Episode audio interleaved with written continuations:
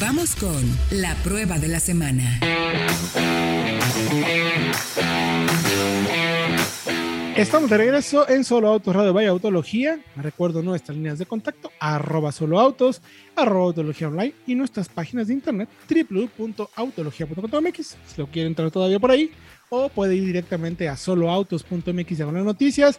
Les recuerdo que ya solamente tenemos una página de internet donde están toda la información, pero ahí puede checar las recomendaciones del editor, o sea, las notas más importantes del día, también las notas más importantes de la semana, el podcast compra, comparativa, motociclismo, también ya tenemos ahí la sección de motos, entonces que estamos platicando cada 15 días con nuestro amigo Sergio Rivero, entonces estén pendientes porque hay muy buena información para que ustedes tengan los datos en la mano.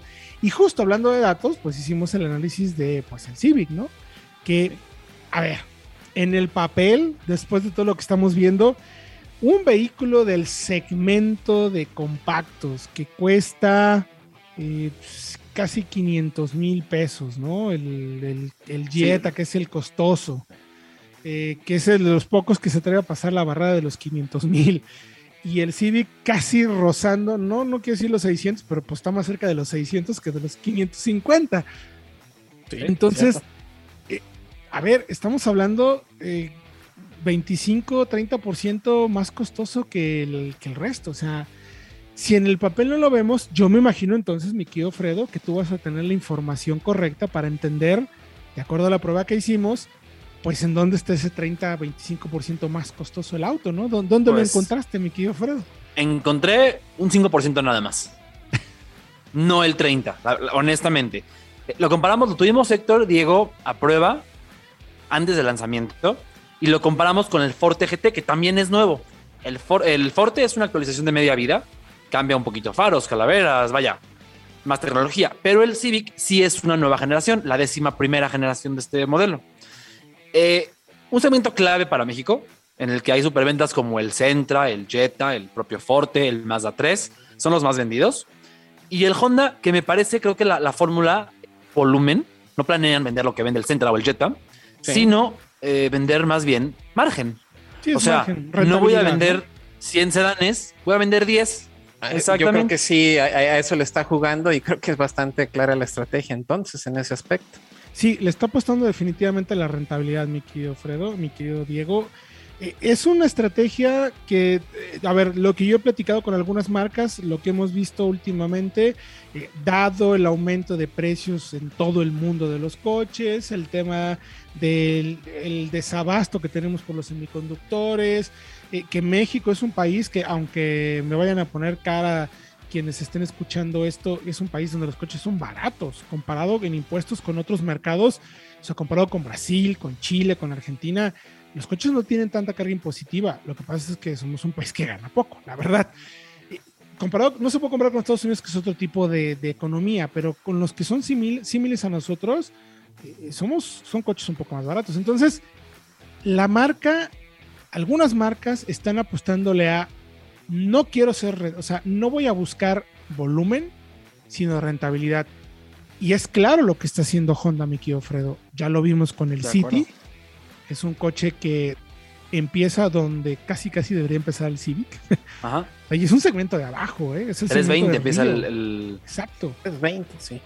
Entonces, tú lo manejaste, ya tuviste oportunidad de ver todos los detalles ¿Qué cosas tiene que son positivas, entendiendo que también el Forte es el nuevo del segmento, el nuevo del mercado, eh, nuevo en el sentido de la actualización que tiene, pero ¿qué encontraste que dices, me gustó mucho del Civic? Ya olvidémonos un poco del precio. ¿Qué tiene el pues, auto como tal? Interesante eh, que el auto mantiene esa orientación claramente al refinamiento, como la generación pasada. La marcha es muy, muy refinada, silenciosa, le da un nivel de sofisticación superior quizá al de los compactos promedio, al de un Centra, por ejemplo, sin duda. Eh, pero es, por ejemplo, eh, menos ágil que antes. Es un coche más refinado, tal cual, más eh, preciso si cabe, pero no tan ágil. Porque por a costa de perder, de, ganar refinamiento, pierde ese nerviosismo y esa agilidad que, que tenía la generación pasada creo que es el mismo camino con el que ha ido Honda con el Accord y que funciona muy bien. Pero, eh, vaya, los mandos, una dirección muy ligera, es, es más fácil moverla a altas velocidades, pero ya decíamos más precisa y unas reacciones más ágiles respecto del Forte y respecto a todo el segmento. Y eso que el Forte, Héctor, interesante, es una versión deportiva. O sea, el Forte es una versión GT con suspensión especial, frenos especiales, con un motor diferente. Y eso es lo más interesante. Eh, la CBT me parece que da un paso atrás respecto a la generación pasada. Eh, yo, yo, creo, mi querido Fredo, que. No sé. A ver, entendamos que el mercado principal de Civic no es el mexicano, es el mercado. No, es el estadounidense. Y sí. los estadounidenses quieren eso, quieren un auto que se sienta más aplomado, que en el highway a 70 millas, 60 millas, el coche vaya como, pero vaya, como lapa, bien puesto en el piso, que se sienta sólido, que sea una dirección confortable, una CBT poco ruidosa, no necesitas una CBT rápida ni con cambios como podrías haber encontrado, porque yo recuerdo que precisamente quien mejor trabajaba la CBT era Honda, ¿no? Tenía Honda. una CBT precisamente para el segmento de abajo, el del medio y el de arriba, eran sí. cajas distintas, no tenía una CBT para todo como lo hacía Nissan. Ahora creo que. Hyundai, Kia y Toyota ya están por encima en este tema, porque sí tiene ese tropiezo donde de pronto aceleras y te da el jaloneo o ese brinco, ese brinco al acelerar. Además, en nuestras pruebas se muestra que una CBT no es pues lo mejor para aceleración, porque le tarda, le cuesta salir desde cero y luego los cambios no son tan rápidos. Aceleró a 100 claro. en 10.1 segundos, más lento que la generación pasada, por casi un segundo entero. Y eh, por ejemplo, contra el Forte, que nos hizo aceleración en 8.2 segundos, pues sí son dos segundos más. Aunque queda ejemplificado la, la contundencia del motor del, del, Honda con una recuperación de 5.9 segundos. Que es, para que se den una idea, pues a la par de lo que te hace un Mazda 3 Turbo. Sí, casi, sí, casi. Sí. Con muchos más caballos. Casi, Exactamente. Casi 50, 60 caballos más. Entonces, Exactamente.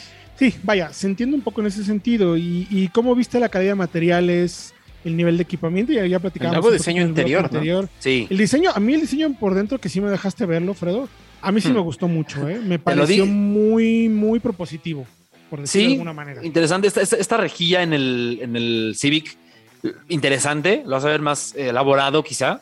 Materiales bien, de acorde al segmento. Por ahí, por ejemplo, tenemos en la parte alta del tablero y puertas plásticos de tacto suave, luego en la parte baja y puertas traseras de tacto rígido, como es en el Forte, en el Jetta, en todos, menos en el Mazda 3, que es el único que me parece sobresale un poquito por encima en tema de materiales y calidad de, de percibida. Eh, similar a la del Forte incluso, en ese sentido. Pero luego los ensambles creo que son, sí están un pasito por arriba de todos los demás en el segmento. O sea, es un Honda. Y si acaso sí. solamente lo pondría a la par del Jetta, en tema de ajustes, de, de, de, de qué tan sólido se siente, qué tanto va a aguantar al maltrato con el paso del tiempo más sí, con caminos claro. maltratados como los nuestros. Y, y, son plataformas que seguramente la marca tiene planeadas y pensadas para ponerles más potencia. En una de esas hibridación, ¿por qué no algún detalle adicional que sabemos que la marca finalmente trabaja en las plataformas hacia proyectos más grandes que solamente un segmento y un par de motores? Entendiendo además que es un segmento súper importante para el mercado y que es una plataforma que emplea también en otros modelos de la marca. Entonces, seguramente eh, eso me queda clarísimo que es la razón principal. Ahora, el precio hay que regresar a él. ¿Te parece eh, justificable por el nivel de equipamiento que ya mencionamos, la calidad de manejo que dices, el tema de percepción, lo que vemos, lo que tocamos? ¿Crees que cuando tú llegues a la agencia y lo veas y te digan, este vale 579, tienes 80 mil pesos, que es prácticamente 100 mil pesos arriba que la gran mayoría de todos los del segmento. ¿Lo es... entenderías como cliente? No, no, porque hablando del Elantra, por ejemplo, que tiene más o menos el mismo equipamiento, tiene menos motor, un motor menos capaz, en los litros no es turbo, pero para que se den una idea, nuestro análisis de puntos y precio por punto lo ejemplifica muy bien, porque el, el Civic tuvo 122 puntos totales y el Forte tuvo 119. Pero el Civic termina con una relación precio-punto de 4.750 pesos y el Forte de 4.200. Entonces, cada punto te cuesta muchísimo más en el Honda. Totalmente. Y si lo, y si lo, lo, digamos, lo traduces al Elantra o al Jetta o al Mazda 3, quedan iguales. Vaya, es igual mucho más alto el, el, el valor precio del Honda. Totalmente. Invitamos a todos a que vayan a la página de Autología y de soloautos.mx porque ahí está absolutamente, hay una cantidad enorme de análisis del Civic. Entendemos la importancia y lo que la gente está buscando leer y encontrar de este coche.